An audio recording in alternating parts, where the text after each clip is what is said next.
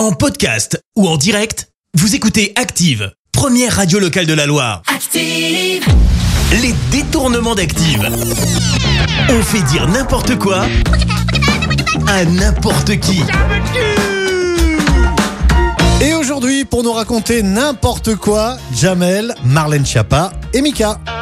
Et on débute avec Mika qui va nous parler de sa passion, de sa collection. C'est simple, j'ai une collection de tronçonneuses. J'en ai six, de toutes les formes. Je les adore et je taille les arbres attachés sur les murs de ma cuisine. Parce que c'est super roots. Eh ben écoutez, euh, chacun son truc, hein, mon cher Mika. Marlène Schiappa, vous pensez quoi de la politique actuelle? Moi, j'observe que la vie politique, elle est faite justement beaucoup d'hypocrisie, euh, de gens qui se font des grands sourires en face et qui vont euh, déblatérer sur les collègues. C'est formidable. Moi, ça, je ne peux que le saluer. Et puis, par les temps qui courent, euh, je crois que ça mérite d'être souligné. Et on ne change pas de sujet, on reste dans la politique avec Jamel qui va nous parler du Front National.